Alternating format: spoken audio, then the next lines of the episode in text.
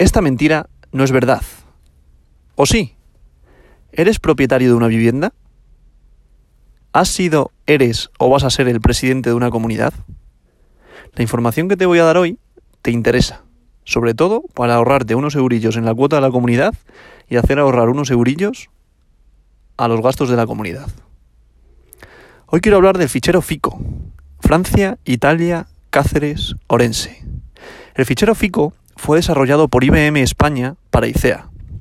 ICEA, sus siglas significan Investigación Cooperativa entre Entidades Aseguradoras y consiste en un sistema de intercambio de información entre aseguradoras de los datos de siniestralidad de las comunidades de propietarios de España. Solo pueden acceder a esta información las entidades aseguradoras que están adheridas y a su vez facilitan información de pólizas de su cartera que han sido anuladas, por decisión de la compañía de seguros, por alta siniestralidad. El concepto alta siniestralidad representa alcanzar un ratio superior al 90% en pagos de siniestros con respecto a la prima neta. ¿Qué es la prima neta? El precio del seguro sin tasas ni impuestos. ¿Qué se paga por el seguro? Gasto para la compañía de seguros es todo desembolso realizado con motivo de un siniestro y engloba los servicios de peritación, reparación, gastos externos e internos, etc. En el fichero FICO participan en la actualidad 14 entidades, con una cuota de mercado del 71%, y hasta la fecha se ha mostrado como una herramienta muy útil para la mejora de resultados del sector y control de aquellos riesgos deficitarios. ¿Cómo sabe una comunidad si está incluida en este fichero? Normalmente, una comunidad de propietarios no sabe que lo está hasta que trata de suscribir un nuevo seguro multirriesgo y su mediador le informa de que alguna aseguradora no acepta su riesgo. O bien, el precio estándar tiene que incrementarse. En concreto, por estar incluida en ese fichero, o bien, que no se incluirán determinadas coberturas. Las coberturas que habitualmente son excluidas son daños por agua, es la causa de siniestros más frecuente en las comunidades de propietarios. Además de los hechos accidentales, otros muchos tienen su origen en el, deficiente mantenimiento en las instalaciones generales y particulares. Estos y otros tipos de problemas son difíciles de detectar a priori, por lo que las aseguradoras han buscado otros métodos para conocer mejor los riesgos que aseguran, como consultar el fichero FICO y verificar in situ el estado del edificio. Otra de las coberturas que normalmente se excluyen, la responsabilidad civil derivada de daños por agua. Cuando se rompe o, se obstruye una tubería se causan daños al propio edificio y a terceros. Por tanto, esto, por la alta frecuencia de siniestralidad que tienen, también se excluye. Responsabilidad civil derivada de desprendimientos de elementos de la fachada, balconadas, cubiertas, alerones, etc. Si tu comunidad de vecinos ha tenido varios siniestros atendidos por la compañía de seguros y habéis recibido una carta de cancelación del seguro, por un medio fehaciente y dirigida al domicilio que figure en el contrato con dos meses de antelación al vencimiento, lo más probable es que pase a estar incluida en este fichero. Hay que tener en cuenta que la información es borrada del fichero a los dos años desde la fecha de anulación de la póliza. ¿Vale? Esta es una cosa muy importante. Pero, ¿qué podemos hacer para no vernos perjudicados con un aumento de la prima e imposibilidad de contratar con otras compañías? Aquí vienen los tips. Tips, palabra ya anglosajona y, y acogida a nivel en el castellano, dar unos trucos. Con el objetivo de, limitar el número de partes que damos a la aseguradora de modo, preventivo, de modo preventivo, podemos hacer lo siguiente. Evaluar o consultar previamente a mi mediador, ya sea corredor o agente, si el siniestro está cubierto por la póliza antes de dar parte a la aseguradora.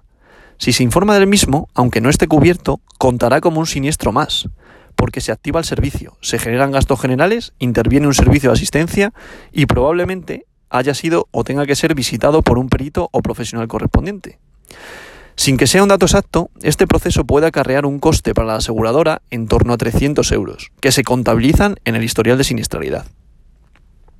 Por otro lado, si no se puede determinar si el siniestro es debido a un elemento común o privativo, preferiblemente que se dé el parte del, del seguro de la vivienda particular, ya que éste acumulará en un futuro menos siniestralidad.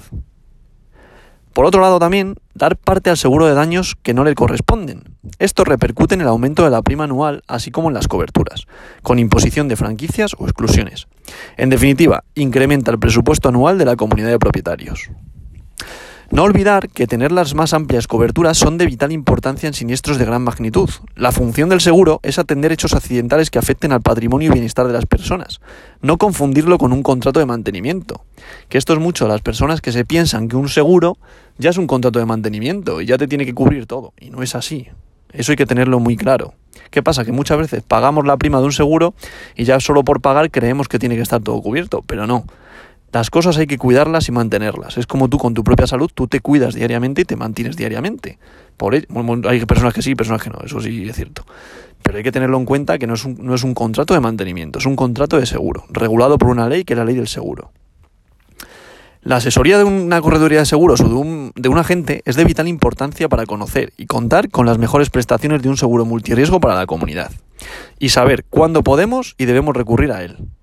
Tampoco podemos olvidar para la prevención de siniestros la importancia del mantenimiento y de las obras de rehabilitación en edificios. El paso del tiempo y el uso que hacen que inevitablemente los edificios se deterioren y que sea necesaria su reparación.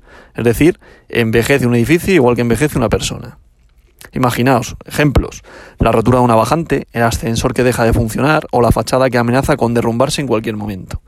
Estos son mantenimientos habituales que hay que hacer en la comunidad, y no te entran por el seguro, ¿vale? O sea, el mantenimiento, evidentemente, hay coberturas adicionales que te pueden cubrir, pero que no te da un mantenimiento, ¿vale? O sea, esto no te lo da. Y con un buen mantenimiento y rehabilitación evitaremos siniestros más importantes y costosos en el futuro. Y por lo tanto, se reducirá el número de partes a nuestra aseguradora. Y la probabilidad, importante aquí, de entrar en este fichero FICO, que así no entraríamos en él.